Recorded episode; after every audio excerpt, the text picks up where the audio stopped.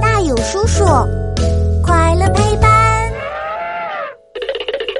为什么说浮游只能活一天？当当当！欢迎来到我们的为什么时间。嘘，开始啦！今天我在书上看到一种特别好玩的昆虫，叫浮游。它长得很像蜻蜓，只是个头要小一点儿。尾巴上有两根比身体还要长的须。你知道吗？浮游在地球上已经生活很久了，比恐龙出现的时间还早呢。在古代的时候，人们就很喜欢浮游。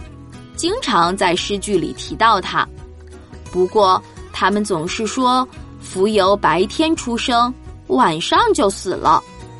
难道浮游真的只能活一天吗？其实这并不准确。要是从生下来开始算起，浮游的生命远远不止一天哦。它在昆虫里面那可是相当长寿，能活好几年呢。浮游小的时候会在水里生活很长时间，它最喜欢做的事就是换新衣服。小浮游要在水里蜕皮几十次呢，是不是超级超美？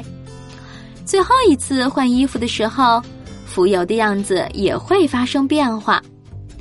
哇，就像是毛毛虫变蝴蝶那样，它会长出轻盈的翅膀。这就说明它已经是大浮游了，可以搬到岸上生活啦。那为什么大家都说浮游的寿命最短呢？这是因为长大后的浮游寿命很短。浮游小的时候住在水里，饿了就吃小水草呀、小蚊子呀，水里的食物超级多，浮游宝宝可以吃到肚子变成小圆球。可是，等它长出翅膀变成大浮游，那就糟糕了。大浮游没有嘴巴，不能吃东西，不吃饭就没有力气，所以根本就活不长。有的甚至连一天都活不了。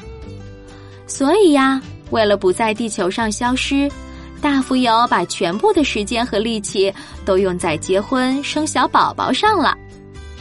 而古代人在观察浮游的时候，只注意到了大浮游的生命很短，所以才说浮游只能活一天。